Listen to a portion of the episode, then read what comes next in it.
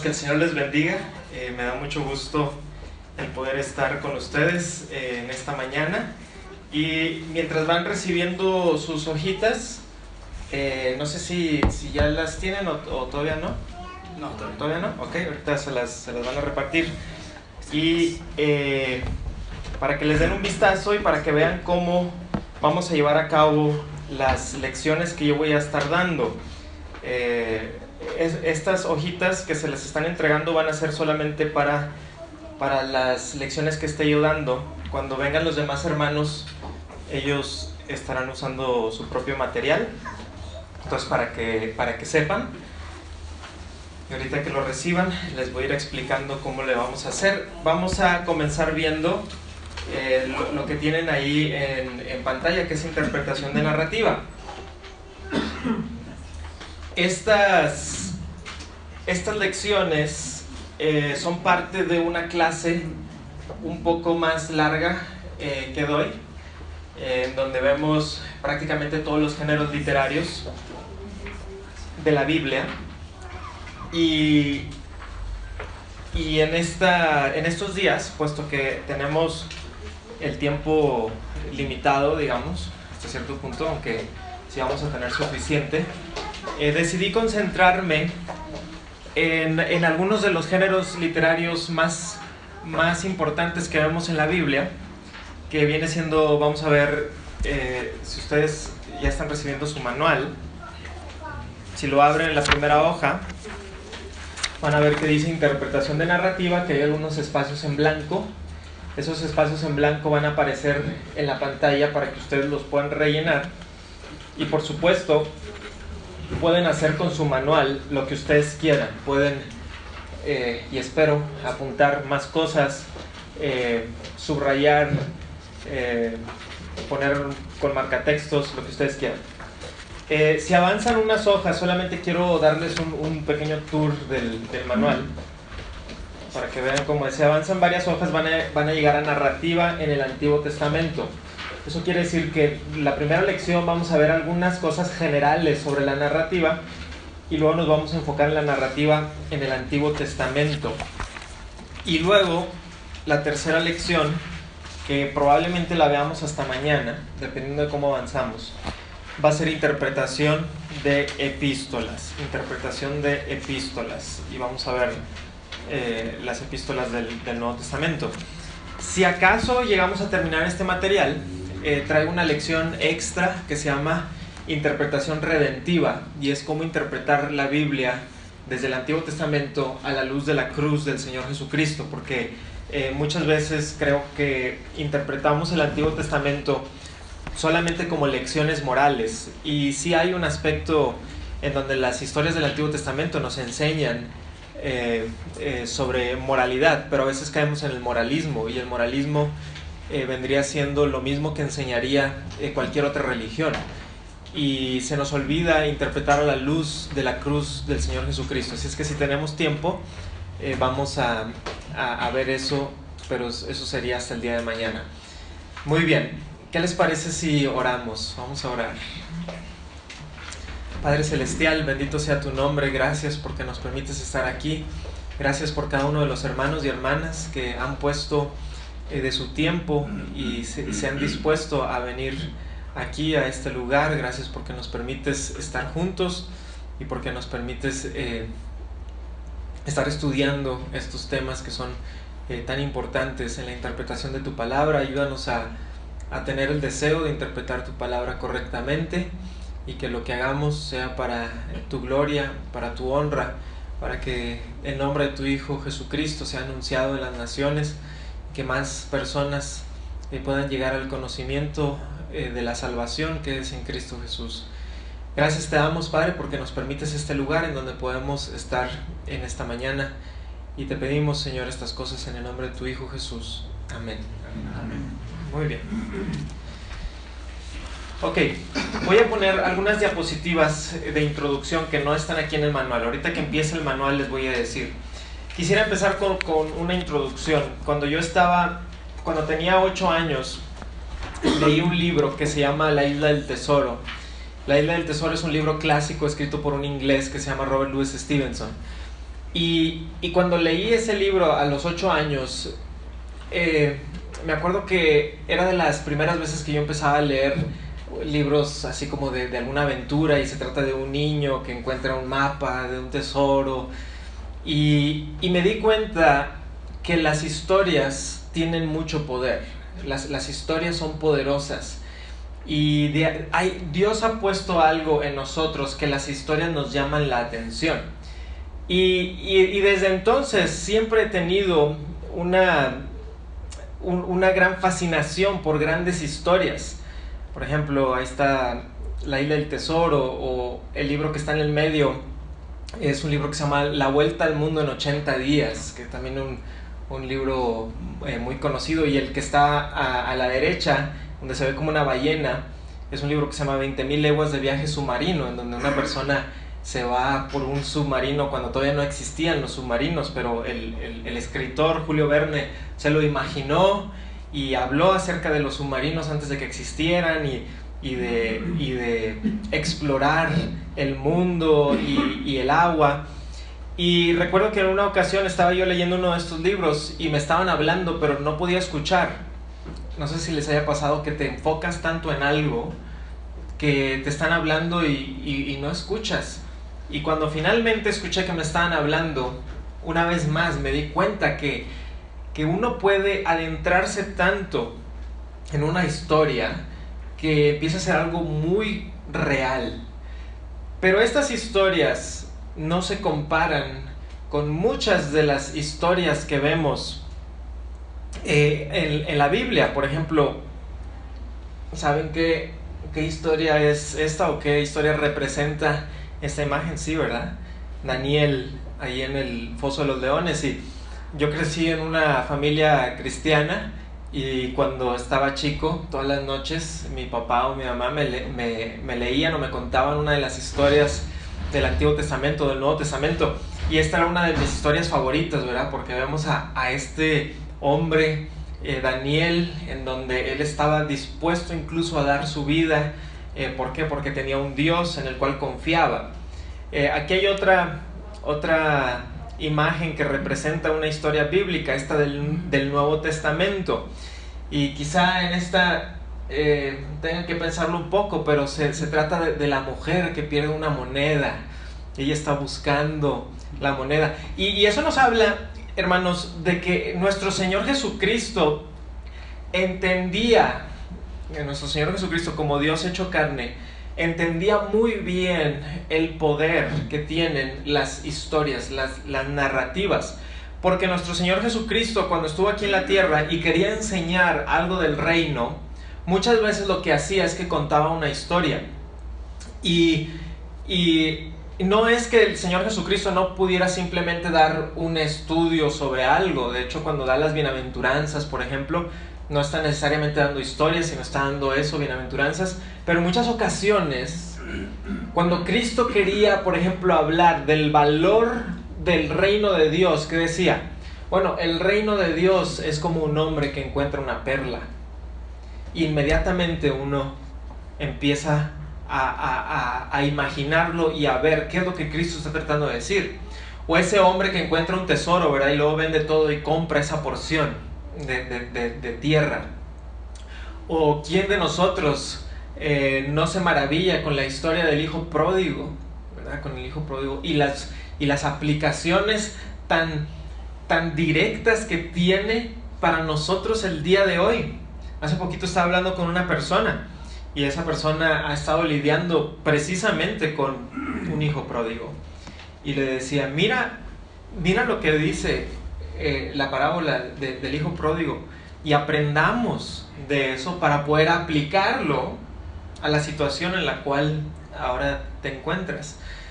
Entonces el Señor Jesucristo contó muchas historias y en el Antiguo Testamento hay muchas historias, historias que sucedieron eh, desde, desde el Éxodo hasta el tiempo de los jueces y el tiempo de los reyes, el tiempo de los profetas y estas son historias hermosas que nos enseñan acerca de, quién es nuestro Dios y lo que Él pide de nosotros. Entonces, ahora sí vamos ahí a nuestras hojas y en el primer espacio en blanco es lo que está ahí delineado, es lo que hay que escribir en el espacio en blanco. La narrativa como género. En, las escrituras hay varios que llamamos géneros literarios y que vendrían siendo, por ejemplo, narrativa, eh, poesía, eh, apocalipsis o material profético, hay parábolas, hay epístolas, eh, está el, el, apocalipsis en específico, ¿verdad? Y luego está el, el material profético que vemos en el Antiguo Testamento. Entonces hay diferentes géneros literarios y, y estos géneros literarios, entenderlos nos va a ayudar a entender mejor la Biblia. Ojo, no estoy diciendo que la Biblia es un libro eh, cualquiera, no estoy diciendo eso. Tampoco estoy diciendo que la Biblia es un libro como cualquier otro, no estoy diciendo eso. Eh, la Biblia es la palabra de Dios, es inspirada, es infalible y es inerrante. Es la palabra de Dios perfecta para la iglesia de todas las, de todas las edades, es para nosotros el día de hoy. El Señor, eh, a través de su Espíritu Santo y a través de los santos hombres de Dios, eh, esos escritos son inspirados y son perfectos y son la perfecta palabra de Dios.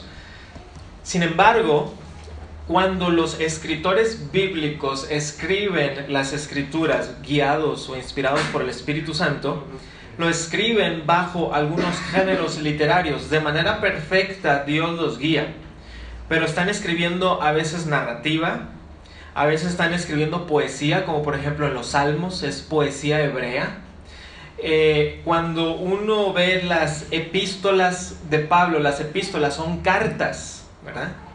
O cuando vemos las parábolas, que son historias con un punto. O cuando vemos el material profético en donde hay, en donde hay simbolismo y, y hay ciertas cosas específicas. Entonces tenemos que saber que si estamos en narrativa o en poesía, o si estamos en, en una carta o en Apocalipsis, cada uno de esos géneros literarios tiene maneras específicas para poder interpretarlo correctamente. Porque si, por ejemplo, tú lees una carta y la quieres interpretar como si fuera un poema, pues no es un poema, es una carta. O si tú estás leyendo un salmo que es un poema y lo quieres leer como si fuera una carta, vas tarde que temprano te vas a encontrar con problemas. Y eso es algo de lo que pasa eh, cuando a veces interpretamos mal las escrituras. Y es que estamos interpretando sin tomar en cuenta la manera en que el autor lo escribió. Entonces, primeramente hay que entender la narrativa como género literario.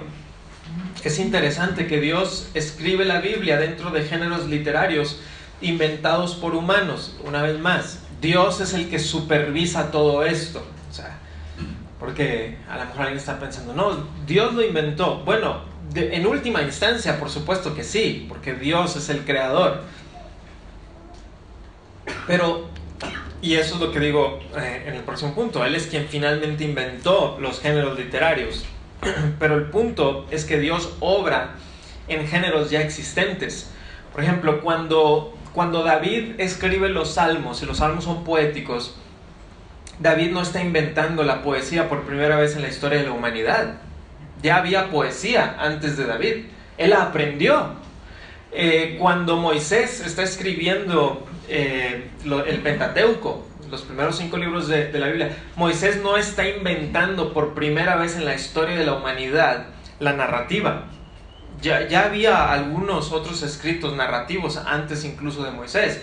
Cuando Pablo escribe sus cartas, Pablo no inventa por primera vez en la historia de la humanidad el, escribir cartas. De hecho, Pablo usa el mismo, eh, y lo vamos a ver cuando veamos epístolas, Pablo usa muy similar a como se escribía la carta romana. No idéntico, vamos a ver las diferencias. Pero eh, eh, el punto es ese, ¿verdad? Que Dios en su eterna sabiduría decide de esta manera eh, escribir las escrituras a través de los escritores bíblicos. ¿Qué géneros literarios hay? Bueno, esos no son todos, pero son una gran mayoría. Hay narrativa en la Biblia, que es la gran, la gran mayoría de la Biblia está escrita en, narrativa. Eh, hay poesía, como por ejemplo los salmos, y por cierto, hay poemas en el Pentateuco, eh, hay poemas, incluso hay poemas en los libros históricos, eh, hay poemas en las cartas, Pablo escribe ah, por lo menos un par, y si no es que más, porciones poéticas. Eh, el género apocalíptico tiene que ver con eh, los últimos tiempos, con Apocalipsis, eh, con Daniel, algunas porciones de Daniel o algunas porciones de los profetas mayores y menores. El proverbio, el proverbio se considera un género literario en sí mismo y eso vendría siendo el libro de proverbios mayormente. los salmos, ¿verdad? que son cánticos, que son poemas hebreos los ensayos que pudiera ser eh, hebreos, hebreos puede que sea también un sermón, eh, y las cartas o las epístolas. Entonces estos son algunos, no son todos, por ejemplo no puse ahí parábola, pero parábola, parábola se considera también un, subgénero literario, pero, pero tiene su manera específica de, interpretarse y es importante. Ok, entonces eh, vamos a... esto me lo voy a saltar. Vamos a los personajes. Los personajes. Eh, para poder interpretar correctamente una narrativa, debemos identificar los personajes principales en la historia. Primero tenemos el protagonista. El protagonista es el personaje principal y de quien se trata la historia. Entonces, cuando vamos a interpretar una narrativa, sea en el Antiguo o en el Nuevo Testamento, tenemos que identificar quiénes son los personajes. Y primeramente tenemos que identificar quién es el protagonista. No solamente el protagonista, sino por el otro lado tenemos el antagonista, quien es el villano de la historia. Y cuando decimos villano, no estamos hablando de un personaje vestido de negro con colmillos afilados y uñas largas, ¿verdad? Que es a lo mejor lo que uno piensa cuando piensa en villano en la Biblia el antagonista es simplemente la persona, situación u objeto que se opone al protagonista. Puede ser Satanás, pueden ser los escribas y fariseos, puede ser Faraón, eh, puede ser Nabucodonosor, eh, etcétera, etcétera. Pero al identificar estos personajes nos va a ayudar a interpretar la historia, porque, por ejemplo, aquí, aquí en Gracia Abundante están viendo Marcos, y nosotros allá en, nuestra congregación de Vida Nueva estamos terminando el libro de Marcos, y una de las cosas que vemos en, Marcos, y para poder interpretarlo correctamente, es ver quiénes son los personajes en el libro. Y está, por supuesto, nuestro Señor Jesucristo, que es el personaje principal. Y luego tenemos algunos personajes secundarios de los que vamos a hablar ahorita, que vendrían siendo, por ejemplo, los apóstoles. En algunas ocasiones hay personajes inclusive terciarios, que vendrían siendo las personas que están ahí alrededor. Pero tenemos antagonistas muchas veces a los escribas, a los fariseos y a los saduceos. Y hay un conflicto ¿verdad? Eh, conflicto entre los religiosos, los religiosos de la época y el Señor Jesucristo. ¿Y cómo vamos a interpretar un pasaje en donde están los fariseos, por ejemplo, si no sabemos quiénes son los fariseos? Tenemos que saber quiénes son los fariseos. Eh, ¿qué, ¿En qué creían los fariseos? Porque, por ejemplo, el fariseo y el saduceo es muy diferente. Y en la Biblia los vemos como pares, muchas veces salen los, los escribas, los fariseos y los saduceos, porque se habían unido en contra de Cristo. Pero en, sí ellos eran casi como enemigos, ¿verdad? Porque el saduceo creía en el Pentateuco, pero el saduceo no creía en el resto de la Biblia, no creía en la resurrección, no creía en los ángeles, por ejemplo. El fariseo sí creía en el Pentateuco, pero creía en el resto también del Antiguo Testamento, sí creía en la resurrección, sí creía en los ángeles. Entonces el, fariseo, por ejemplo, controlaba la sinagoga, el saduceo estaba más en el lado político del templo. Entonces esas diferencias las tenemos que saber para poder interpretar correctamente los diferentes episodios que suceden en un libro, como por, por ejemplo el libro de, de Marcos o cualquier otro libro. Vamos a ahora hablar sobre eh, la trama la trama. Eh, cuando yo, yo estuve en, la universidad, antes, de entrar al seminario, eh, yo estudié medios de comunicación antes de que el Señor me llamara hacia el ministerio. Y, y tomé, tomé, una clase, yo estudié en una universidad cristiana y tomé una clase sobre, sobre guion, sobre cómo escribir guiones para, para cortometrajes cristianos. Y teníamos un profesor muy excéntrico, era un profesor eh, con, con, mucha energía. Y de hecho, nuestro primer día de clases de, era, yo estaba en una universidad nueva, no conocía a nadie. Primer día de clases, me senté hasta, hasta atrás, porque pues yo no sé aquí quién es quién y nada, y ya estábamos esperando y no llegaba el profe, y no llegaba el profe, y no O sea, a lo mejor se le olvidó la clase y de repente se apagaron todas las luces, así. Eh, se apagan las luces y se prende un rayito de luz y el profesor estaba desde atrás y empieza a decir luz. Luz fue lo que Dios creó en el principio y, y, y empezó con un, un discurso súper bien preparado que yo creo que ya lo ha dado por años y años y y entonces él nos empieza a hablar de cómo Dios creó la luz y cuando uno ve, por ejemplo, un cortometraje cristiano, eh, se está jugando con diferente, con la luz también, ¿verdad? Con luces y sombras, etc. Y llegó a un, a un momento en donde nos dijo, ¿qué, ¿cuál es el, el, el ingrediente fundamental en una buena historia? ¿Cuál es el ingrediente fundamental en una buena historia? Y entonces gritó, pero bien fuerte, nos asustó a todos, gritó que el conflicto el conflicto es el ingrediente fundamental en una historia para que sea interesante.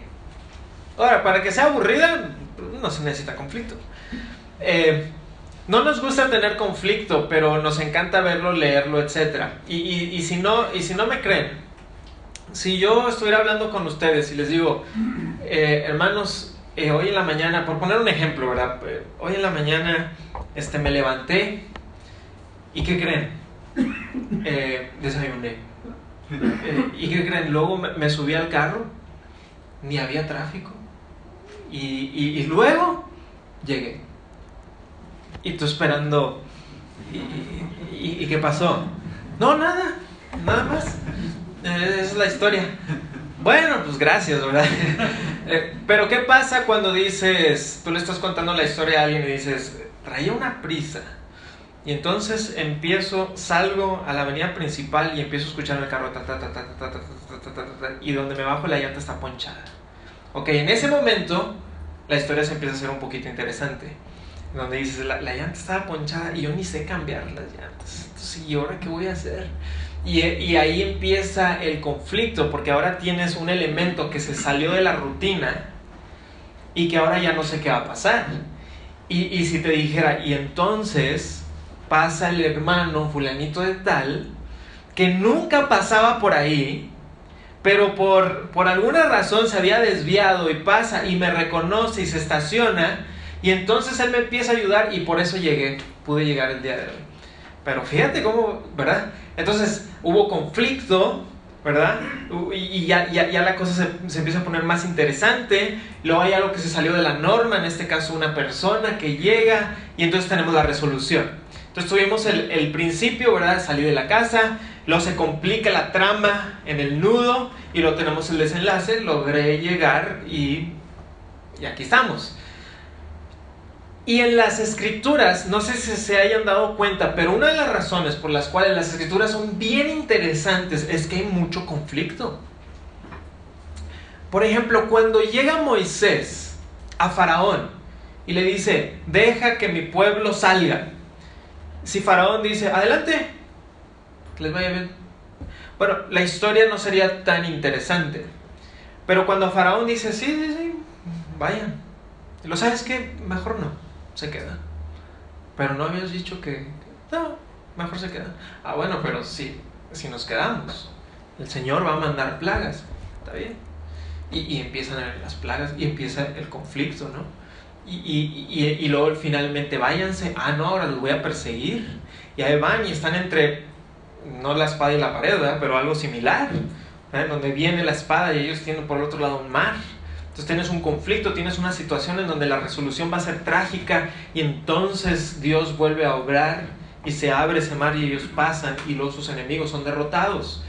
Eh, tenemos a, a, la historia, y voy a hablar de, de historias así que, que todos nosotros identificamos inmediatamente, pero la historia de David y Goliat, ¿verdad? Es otra historia que también muchas veces se, interpreta de una manera como que eh, lo que casi siempre uno escucha es, bueno, David y Goliat, ¿de qué se trata? De enfrenta a tus gigantes, ¿verdad? pero, pero David y Goliat es, es como el Dios del pacto, Dios Jehová, está vindicando su nombre cuando vienen los enemigos del pueblo del pacto. Entonces, David y Goliat se trata de la gloria de Dios. Se trata de, Dios vindicando su, su, santo nombre cuando es blasfemado por un filisteo incircunciso. Pero resulta que este filisteo pues está gigante y todo el mundo le tiene, literalmente, ¿verdad? Está gigante, es un gigante. La gente le tiene pavor. Y entonces llega este joven que casi que llega por casualidad, aunque sabemos que no hay eh, casualidades, que Dios está en control de esto, pero que llega y escucha, ¿y quién es este filisteo incircunciso que está hablando en contra de los escuadrones del Dios viviente? No sé, yo ya he estado contra, en contra de osos, ¿cómo no voy a poder con este? Pues estará más grande, pero pues la, la, piedra pega igual, ¿verdad?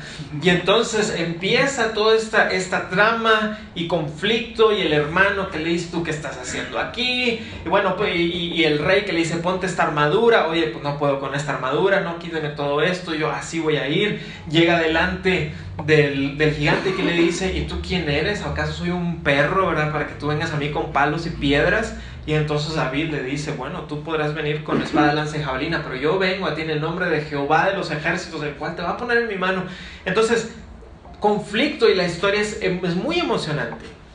Y lo mismo pasa con Daniel, ¿verdad? O lo mismo pasa con la historia de, de, Sadrach, Mesach y Abednego. Y llegamos al, Nuevo Testamento y el Señor Jesucristo empieza los primeros años y parece que las cosas van más o menos bien, pero empieza el conflicto, ¿verdad? Con, eh, los escribas, con los fariseos, con los saduceos. Inclusive cuando el Señor Jesucristo va a empezar su ministerio, ¿quién lo tienta?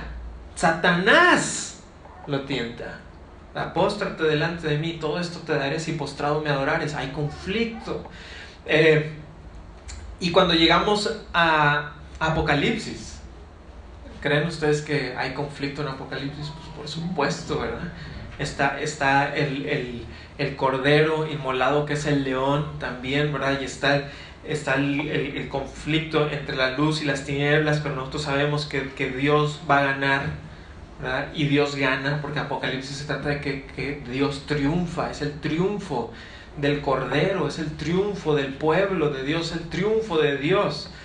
Eh, entonces, como pueden ver, el conflicto es un elemento fundamental de una narrativa y cuando leemos una porción narrativa debemos de identificar cuál es el conflicto.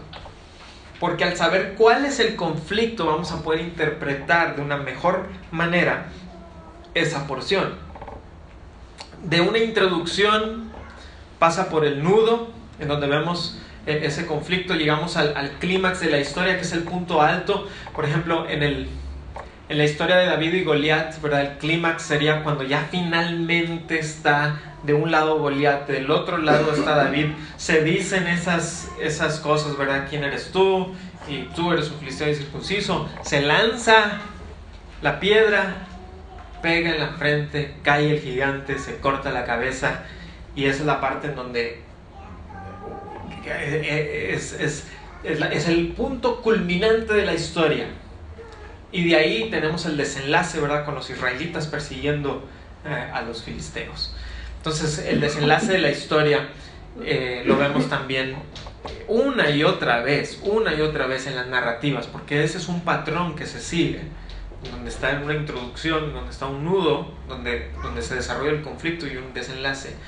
En toda trama hay eventos, en toda trama hay eventos. Llamamos un evento a cualquier cosa que le pasa a los personajes, pueden ser acciones, o inclusive algo que le pasa al personaje. Por ejemplo, la historia de Jonás. Acabo de predicar eh, Jonás y es una historia bien, bien hermosa. Y entonces en, Jonás tenemos como introducción, ¿verdad? Jehová este, le habla eh, a Jonás, le dice, quiero que vayas a, Nínive, pregona contra ellas, pregona contra ella. Eh, y se levantó Jonás para huir. Entonces tenemos eventos. Entonces va a huir y se sube a un barco, ¿verdad? Y el barco en lugar de ir a Nínive va hacia Tarsis, al punto en, aquel tiempo sería como irse al, fin del mundo conocido. Vámonos hasta Tarsis. Y ese es un evento. Eh, dentro de la historia, si, aquí está la introducción y acá está el desenlace, en la historia va a haber diferentes eventos que, están pasando. Entonces, eh, Jonás se sube, se sube al, barco, parten hacia, hacia Tarsis, ¿verdad? Pero luego hay otro evento. ¿Qué evento pasa? Empieza la tormenta. Empieza la tormenta. Y, entonces los marineros, pues, vamos a lanzar las cosas por la borda, no, no, no está pasando nada. Bueno, vamos a ver quién de nosotros es. Oye, está ahí un dormilón. ¿Qué tienes, dormilón? No sabes que nos vamos a morir aquí. Ven, vamos a echar suerte. La suerte cae sobre Jonás. A ver, dinos, ¿quién eres tú? Bueno, vengo huyendo del verdadero Dios. Y si ustedes me lanzan, esto se va, se va a apaciguar. Lo lanzan al agua, se tranquiliza, lo cual y fíjense, y esto es algo interesante que cuando, cuando Jonás dice, láncenme al agua, y cierta manera donde él está diciendo, esto se soluciona si yo muero. Porque lanzar al agua no era como que, sí, aquí voy a sobrevivir. Obviamente él probablemente está pensando, este es mi fin. Pero Jehová tenía preparado un gran pez, ¿verdad? Que tragaría. Tenemos otro evento. Y entonces ahí van los eventos hasta llegar al desenlace, que por cierto, en Jonás tenemos un desenlace que no nos esperamos. Porque cuando me tocó predicar Jonás capítulo 4, le dije a los hermanos, a ver, abran su Biblia en Jonás capítulo 5. Pues no hay. Pero, pero todos esperamos el capítulo 5, como que ¿dónde está el... Y Jonás entendió que simplemente se acaba cuando Dios exhorta Jonás y yo no tendré yo misericordia. Si tú te, te, sentiste así de la calabacera, que tú ni trabajaste por ella, no tendré yo misericordia de Nínive, esa gran ciudad, con tanta gente, con hombres, mujeres y animales, y se acaba el libro. Se acaba el libro. Y esto es para, será para otra lección, pero, pero ¿hacia dónde nos apunta Jonás? Creo que es muy claro que Jonás nos está apuntando hacia nuestro Señor Jesucristo. Jesús es el más grande Jonás. Jesús es el que dice, así como Jonás estuvo en el vientre del pez tres días y tres noches, el Hijo del Hombre estará tres días y tres noches y después resucitará. Es decir, Jonás, por eso eh, de cierta manera termina tan abrupto, porque nos está apuntando hacia, hacia el Salvador, Jonás fue un salvador que, porque Dios lo usó para pregonar, pero Jesús es el pregonador, el pregonador. Y Él es el salvador. Pero bueno, eso es para, para, otra, para, otra lección de, interpretación. Eh, vamos a ver un ejemplo. A ver, no me acuerdo si lo tengo aquí en la... Ah, sí lo tengo, bien. Mateo 12, de 9 al 14. Si tienen por ahí su Biblia, vamos, vamos ahí.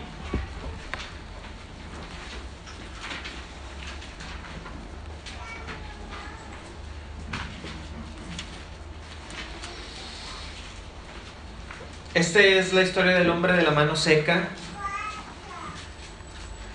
Eh, entonces la introducción la tenemos en el versículo 9. Pasando de ahí vino a la sinagoga de ellos.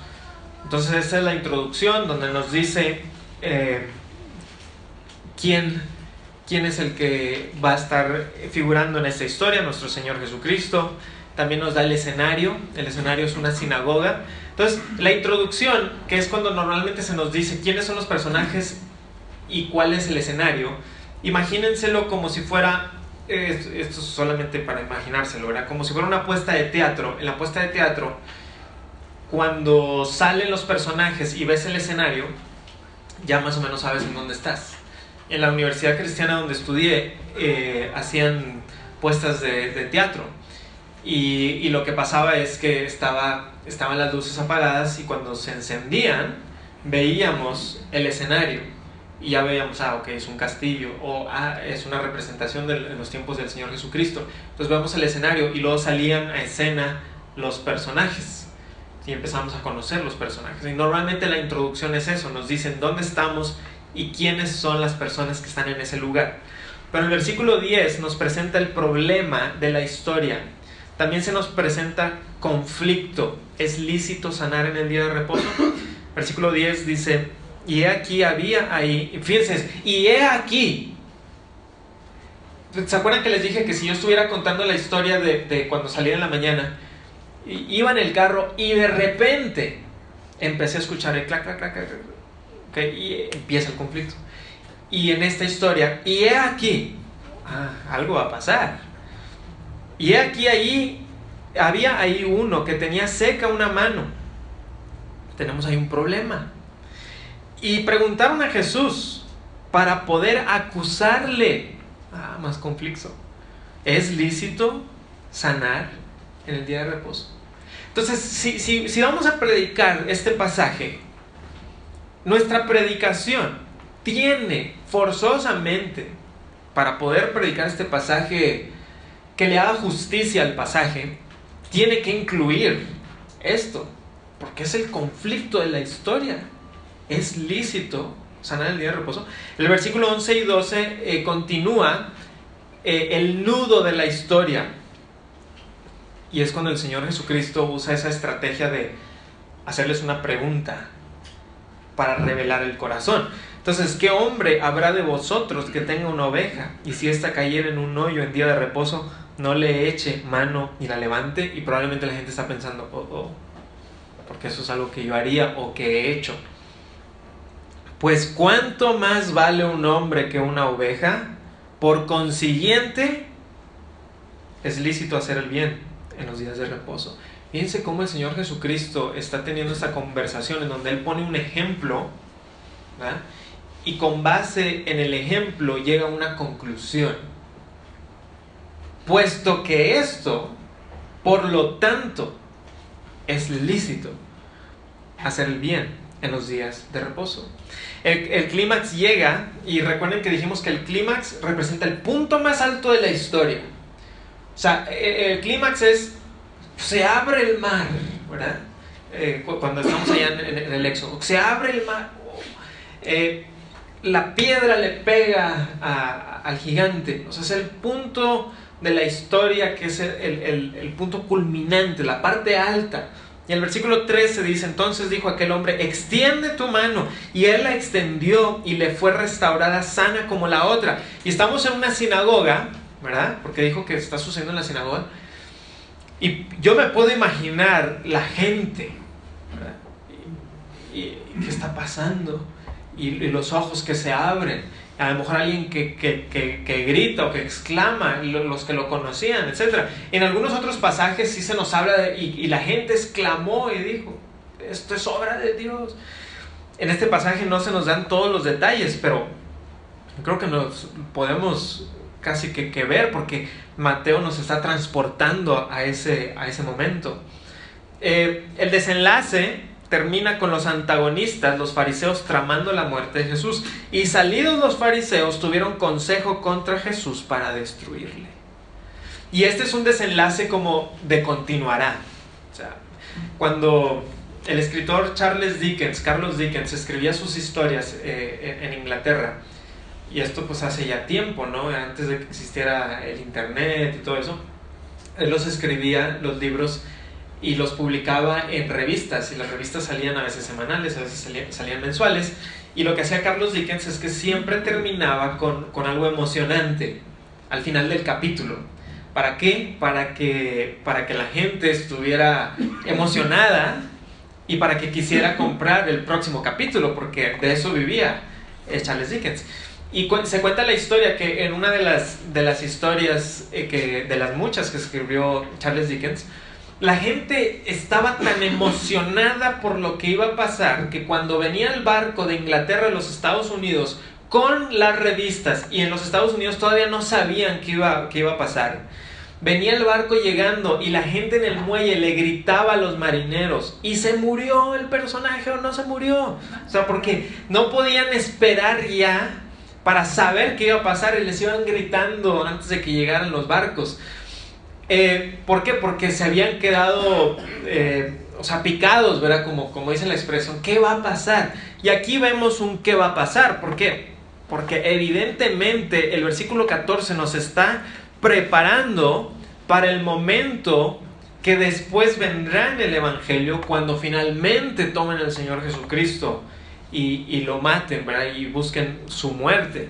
Entonces tuvieron consejo contra Jesús para destruirle y eso se va a cumplir pues ya hacia, hacia el final del Evangelio, cuando el Señor Jesucristo es arrestado en el capítulo 26, ante Pilato en el 27 y finalmente crucificado también ahí en el 27. Entonces, el, aquí en este, en este caso el desenlace nos va, eh, nos apunta hacia, hacia el futuro. Y esto hacen mucho los evangelistas. Los evangelistas hacen mucho esto en las porciones.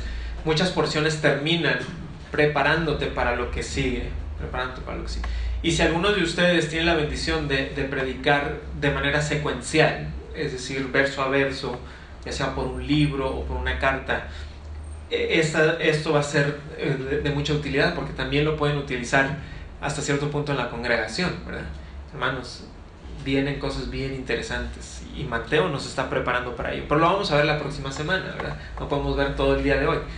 Entonces los hermanos tienen también, de cierta manera, una razón para, bueno, hay una secuencia en esto, voy a estar viendo la vida del Señor Jesucristo y se me va a ir mostrando.